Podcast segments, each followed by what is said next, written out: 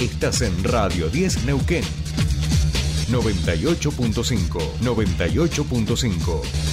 Radio 10. Subite al tercer puente con Jordi y Sole.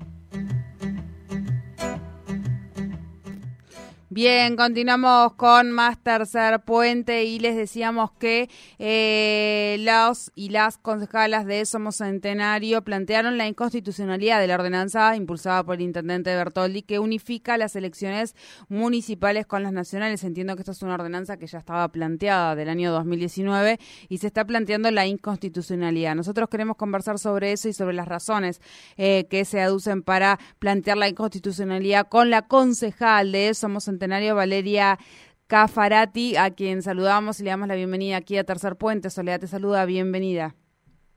Hola Soledad, muchas gracias, buenos días para todos y todas y bueno, un gran saludo de acá, desde acá de la ciudad de Centenario. Bueno, muchísimas eh, gracias. Eh, ahí yo traté de resumir eh, un poquito, ¿esta es una ordenanza, como decía yo, del año 2019? Así es, es una ordenanza que, que fue promulgada en el año 2019 donde plantea un nuevo sistema electoral municipal para Centenario. Esa ordenanza en su momento, en ese mismo año, fue vetada por el anterior intendente Esteban Simolay eh, por inconstitucional, justamente fueron los argumentos del veto, pero así todo, con mayoría del cuerpo del Consejo Deliberante, fue nuevamente promulgada. La inconstitucionalidad se debe específicamente a la violación de artículos eh, de nuestra Carta Orgánica. Esta ordenanza modificaría en su cuerpo nuestra Carta Orgánica, por lo cual eh, es inconstitucional. Ajá, eh, claro, eso debería hacerse por enmienda. Exactamente, sí. justamente los artículos que, que estaría violando tienen que ver con unificar las elecciones municipales con las nacionales cosa que nuestra carta orgánica lo que plantea que las elecciones municipales son coincidentes con las provinciales y que eh, justamente los cargos electivos del orden municipal eh, tienen que ir en boleta separada de cualquier cargo provincial o nacional.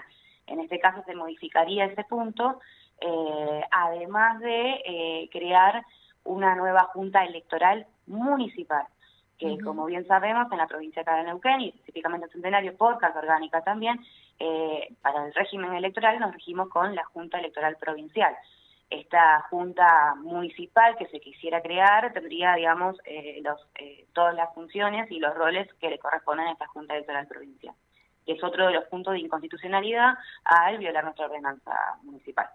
Bien, bien. Eh, esto ahora como si ustedes presentaron a través de letrados esta, este planteo de inconstitucionalidad y ahora tienen que abordar en primer, la primera instancia de esta respuesta de parte de la justicia. Exactamente, como bueno, en su momento, como expliqué hace un ratito, fue planteado el veto por inconstitucionalidad y así todo fue promulgada. Eh, nosotros consideramos pertinente poder hacer la presentación al Tribunal Superior de Justicia para que se pueda expedir. Lo que pedimos es una medida cautelar para que justamente los artículos, sobre todo que coinciden las elecciones eh, con las nacionales, que cambiaría la fecha de elección de centenario, que sean rápidamente trabajados y, y bueno, y esperamos un pronto dictamen. Eh, realmente esperamos que la medida cautelar pueda ser dictada para que no afecte justamente a las elecciones municipales y, bueno, no viole nuestros derechos constitucionales como centenarios. Bien, bien, porque en la operativa hasta que la medida cautelar no esté dictada, en realidad todo sigue sigue su curso. Sí, en realidad una ordenanza no puede ir por encima de nuestra carta orgánica, eh, lo cual eh, ahí está la inconstitucionalidad, por eso consideramos que el Tribunal Superior de Justicia va a dar un, visto favorable y, bueno, una pronta respuesta. Bien, bien. Bueno, estaremos por supuesto atentos a esta resolución. Muchísimas gracias por tu tiempo con nosotros en Tercer Puente. No, muchas gracias a ustedes por la